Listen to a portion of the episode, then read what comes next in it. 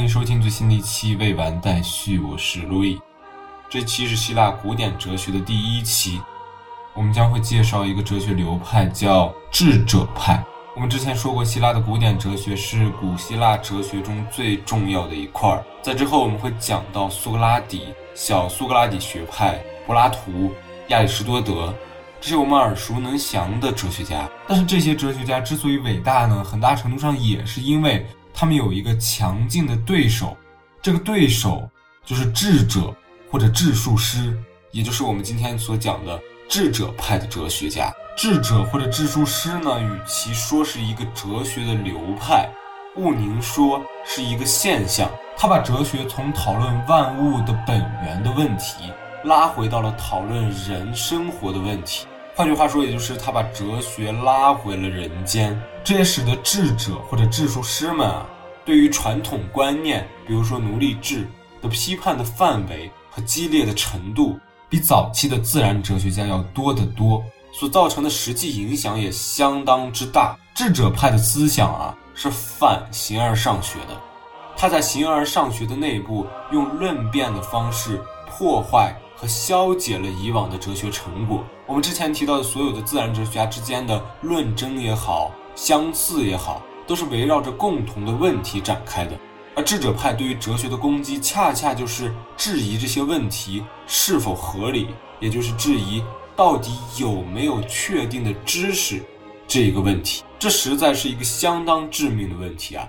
虽然之后我们要讲到的苏格拉底。柏拉图、亚里士多德这些伟大的哲学家都致力于不懈地克服这种怀疑主义和相对主义，但是这个隐患始终在西方哲学史上从未被消除过。虽然我们这样说啊，感觉好像智者派是一个对于哲学或者形而上学的破坏者，而他们本身的思想其实并没有什么建树。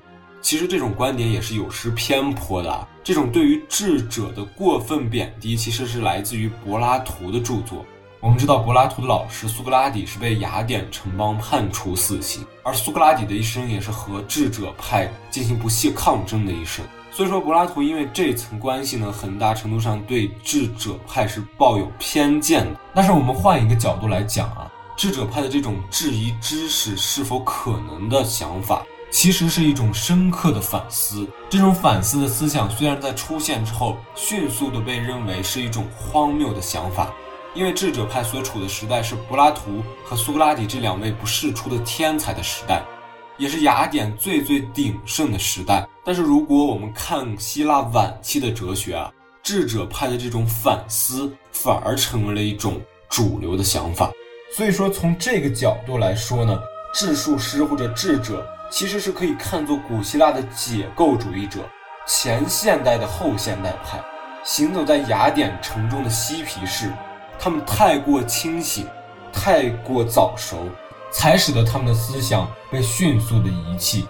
里尔克的一本小说叫《掘墓人》的结尾处，主人公最终扛着铁锹离开村庄，留下一句话是：“我是一个战败者，只是因为我来的太早，太早。”这恰恰就是智者派完美的写照。他们出现在雅典的盛期，被随后的苏格拉底、柏拉图等人迅速的盖过，却在晚期希腊化时期重新还魂。因为可能只有在末世的时候，这种清醒和反思才会变得合时宜吧。好了，关于智者派呢，我们就说到这儿。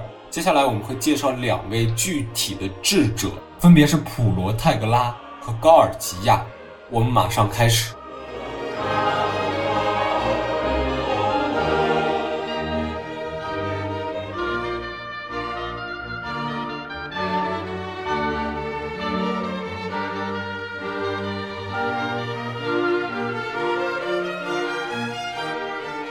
普罗泰戈拉是历史上第一个自称智者的人，他也是第一个撇开了关于本源问题的哲学家。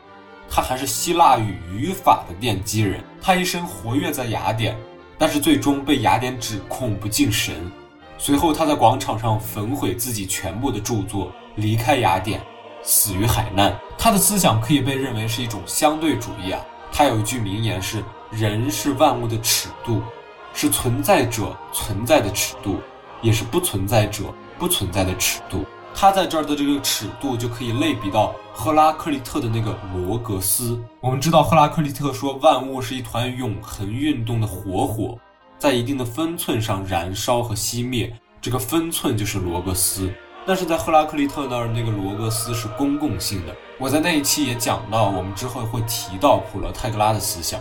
普罗泰戈拉的罗格斯或者普罗泰戈拉的尺度啊，只存在于每一个人这里，而人呢？只能依赖自己的感觉来做判断。那这样来说的话，既然人们的感觉都各不相同的话，事物也无所谓客观，那也就更不存在什么永恒不变的本源了。所以说，在普罗泰戈拉这里，罗格斯从赫拉克利特那儿的那个具有公共性的尺度，和艾利亚学派那个神圣的不变不动的一，变成了世俗的多。但是普罗泰戈拉又讲，他们在每个人的心中依然是那个不变不动的一。这种说法就使得罗格斯从一种理性、规律、必然性、命运，变成了一种每一个个人用以自圆其说的辩论或者诡辩的技巧。说起辩论和诡辩啊，智者派的言行很大程度上是和这两个词划等号的。我们刚刚也提到，普罗泰戈拉是古希腊语法的奠基人啊。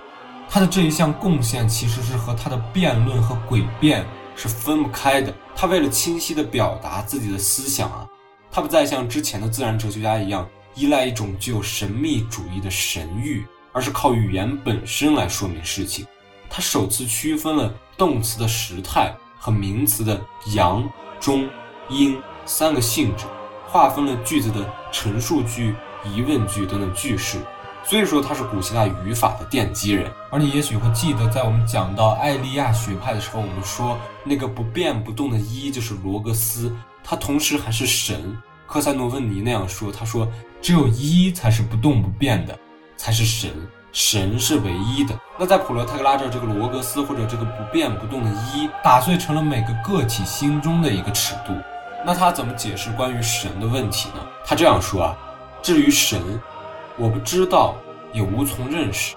问题是晦涩的，人生是短促的。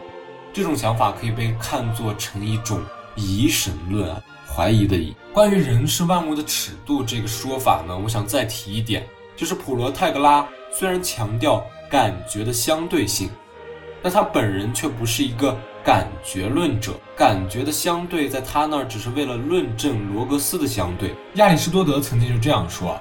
普罗泰戈拉说人是尺度，实际是说正在认识或者正在感知的人，因为他们有各自的知识或感觉，所以说知识和感觉是对象的尺度。所以说，在这个意义上，普罗泰戈拉既突出了人是行动和认识的主体，又因为将人的认识的尺度只局限于个人的感知体验而缺乏理性的支柱。这样的话，他就不可避免地滑入一种相对主义。普罗泰戈拉还有一句著名的断言啊，他说一切理论都有其对立的说法。他提出这个原则呢，也是为了论辩的需要。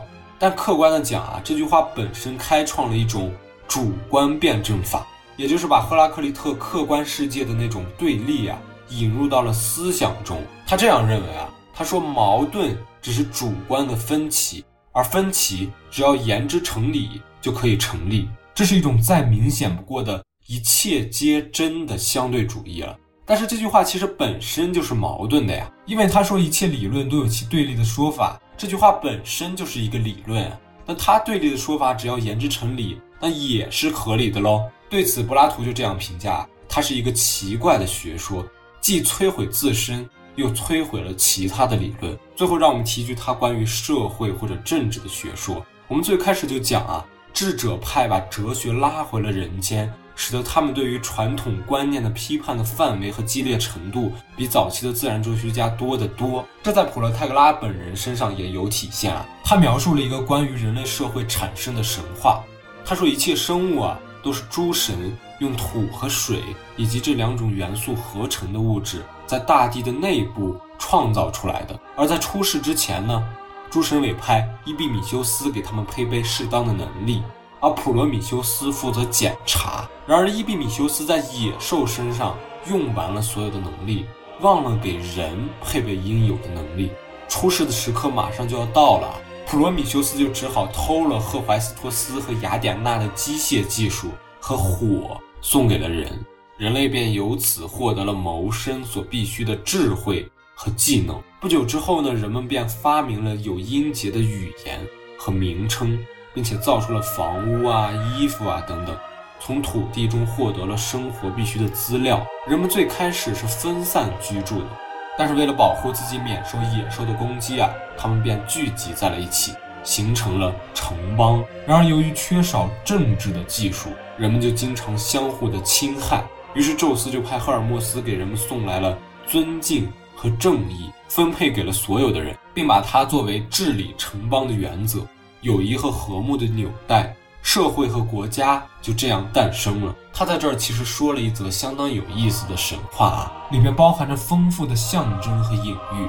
而把这个神话类比到真实的希腊城邦，我们就可以看出，他想说的其实是人类不同于动物的根本啊，在于技术和智慧，而城邦呢，是起源于人类自我保护的本能。在城邦里面，专门的技术。就需要专家，但是政治德性，也就是赫尔墨斯最后送来的尊敬和正义，是人人都具有的，所以每个人都可以发表意见，每个人都可以参与政治。这大概就是他想说的这种关于社会或者政治的观点。这种观点后来被苏格拉底严厉的批判啊。苏格拉底就认为啊，雅典的败坏的根源，很大程度上就是因为。大家觉得政治德性是人人具有的，每个人都可以发表意见、参与政治。苏格拉底不这样认为啊，他认为治国就像修鞋一样，是一种专门的技术，并不是每个人都可以发表意见、参与政治。这一点具体讲到苏格拉底的政治学思想，我们再提啊。在这一期这儿呢，我想强调的其实是普罗泰戈拉提出这种关于政治或者社会的思想意义。苏格拉底在哲学史上常常被称为一个。把哲学从天上拉回人间的哲学家，因为他关注人的伦理问题。但是普罗泰戈拉在这儿呢，其实已经做到了这个把哲学从天上拉回人间。他撇开了哲学的本源的问题，高扬个人的地位和主体的能动性。在政治道德上呢，不承认社会秩序的天然合理，而认为其只不过是从俗的约定。这一点在当时其实是非常激进的，他也因此呢成为社会契约论者的先驱。而结合我们之前所讲的普罗泰戈拉的思想，我们来纵观普罗泰戈拉，他所处的时代所面临的哲学是一个众说纷纭的自然哲学，就像我们前几期节目所讲到的那样。所以说，他想做的其实是确定人本身作为唯一的出发点，去克服自然哲学的那种众说纷纭。他高扬人的价值，但是他却忘记了人是感性的个体的人，所以说他的这种克服的尝试不但不可能被完成，还会必然的滑向感觉主义、相对主义和诡辩。这大概就是我关于普罗特克拉想说的全部内容了。接下来我们看另一位智者高尔吉亚。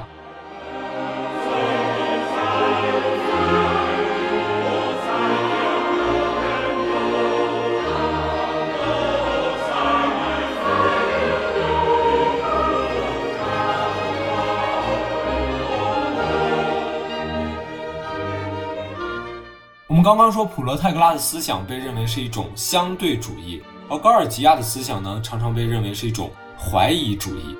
普罗泰戈拉说一切主观感受都是真的，而高尔吉亚则认为一切客观的对象都是假的。进而他认为啊，我们的认识也是假的。再进而呢，我们对于事物的表述也是假的。在艾利亚学派的巴门尼德那儿，我们曾经说过三个命题啊，存在者。存在，它不可能不存在。思维和存在具有同一性，存在和思维是语言的对象。高尔基亚就针对艾利亚学派的这三个命题啊，他提出了三个相反的命题。对于存在者存在这个命题，他就说无物存在。他的原文是这样说的：既然没有存在，也没有非存在，又没有既存在又非存在，而且没有别的选择，那么显然无物存在。他讲的这个无物存在的这个物啊，和普罗泰戈拉所说的万物的尺度的那个物啊，是同样一个词，泛指一切东西、属性、性质或者某种真相。它已经是一个不可能用巴门尼德的抽象的存在来规定的东西了。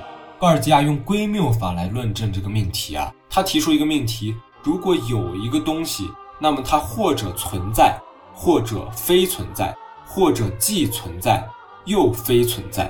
然后他就归谬啊，证明这三种情况都不可能。在说具体的论证过程之前，我想提醒你一下，接下来的论证可能有一点点抽象啊。希望你仔细的听好。首先呢，高尔基亚的原文是这样讲的：首先，非存在并不存在，因为如果非存在存在，那么它必定是同时既存在又不存在的。就它被认作非存在而言，它是不存在的。但既然它是非存在，那么它又是存在的。总之，如果说某物是非存在，就会陷入一种非存在拥有存在这一属性。反过来说，存在也就拥有非存在这一属性，这种荒谬的自相矛盾。然后高尔基亚接着说啊，再者，存在也是不存在的，意思就是说，说某物存在也是不可能的。他的原文这样讲：因为如果有存在，那么它或者是永恒的，或者是生成的，或者是既永恒又生成的。接下来他就证明这三种都不可能。首先，一切生成的东西。都有某种开端，而如果存在是永恒的，它就没有开端，它就是无限。而如果是无限呢，它就不在任何地方，因为如果它在某处呢，它所处的地方被他物所包容，或者被存在自身包容，那么它就不再是无限的了。总之，如果说某物存在是永恒的，就会推出某物不存在的自相矛盾的结论。然后他说，存在也不可能是生成的，因为如果是生成的。那么它或者是生于存在，或者是生于非存在，但是这两者都不可能。如果存在生于存在，那它就是已经存在的，就不是生成的了。如果它是生于非存在的，也是不可能的，因为凡生成的东西必定是分有真实的存在和非存在，非存在不可能生成任何东西，所以存在就不是生成的了。最后他说，既然上述两种情况都不可能。某物存在既是永恒的，又是生成的，这个命题也就不成立了，因为两者是互相排斥的嘛。好了，论证完某物存在是不可能的，然后呢，他接着归谬另一个命题啊，他说，如果说某物存在，那它不是一就是多了，这两者呢都是不可能的，因为如果存在是一的话，那么它或者是可分割的数量，或者是连续的，或者是可度量的大小。或者呢是有长度、宽度和高度，也就是有广延的物体，那它就是可分割的了，也就不是一了。然后他说存在也不可能是多，因为多是一的总和。如果一是错的话，多也随之荡然无存了。归谬到这儿呢，他就说，总而言之啊，如果说某物存在，就会推出存在是不存在，存在和非存在同一等等这些荒谬的结果。这一系列的反证最终佐证了他的那个观点。他这样讲啊，已经没有别的选择可以供参考了。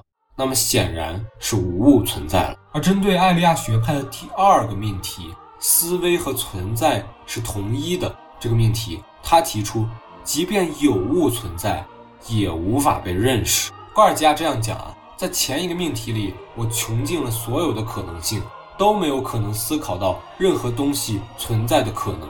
这本身已经说明了我的一切思维都无法认识存在，而反过来不就恰恰证明了这个命题了吗？即便有物存在，我也无法认识。他的原文是这样讲的：他说，我从两个方面开始证明。首先，如果我们所思想的东西真实的存在，那么凡是我们所想的东西便都存在了。但是我们可以想象一个人在天上飞，一辆车在海上行走，但是这些事情显然并不存在。其次，如果我们所想的东西真实存在，不存在的东西我们就思想不到了，对吧？但是六头十二足的女妖、吐火的怪兽这些并不存在的东西，我们却可以思想。因此呢，思维和存在是同一的。这个艾利亚学派的说法是不成立的。这一段的论证也是一种归谬啊。他通过这种归谬，他通过这个归谬，还是佐证了他的那个：即便有物存在，我们也无法认识。针对艾利亚学派的第三个命题，存在和思维是语言的对象。高尔基亚这样说啊，即便我们认识了存在物，我们也无法言说，因为我们告诉别人的是语言 logos，而非存在物。语言和存在物是相异的。比如说，我告诉别人关于某种颜色，其实是告诉别人关于某种颜色的语言，而非关于这个颜色的直观感受。好了，关于高尔基亚呢，我们就介绍到这儿。这一期我们介绍了两位最具代表性的智者，一位是相对主义的代表普罗泰戈拉，第二位就是我们刚刚讲到的怀疑主义的代表高尔基亚。我们可以看出啊，智者派的学说是非常具有破坏力的。他几乎质疑了之前自然哲学家的所有观点，也让哲学因此而遭遇了一场空前的危机。而危机呢，往往又最能孕育出伟大的人物，滋养出强健的灵魂。接下来几期我们会讲到苏格拉底、柏拉图和亚里士多德这古希腊哲学中不朽的三位哲学家，他们都针对智者派的疑难进行解决，而且解决的都非常的精妙，可以大大的期待一下。好了，本期节目就到此结束，感谢收听，马达达哟。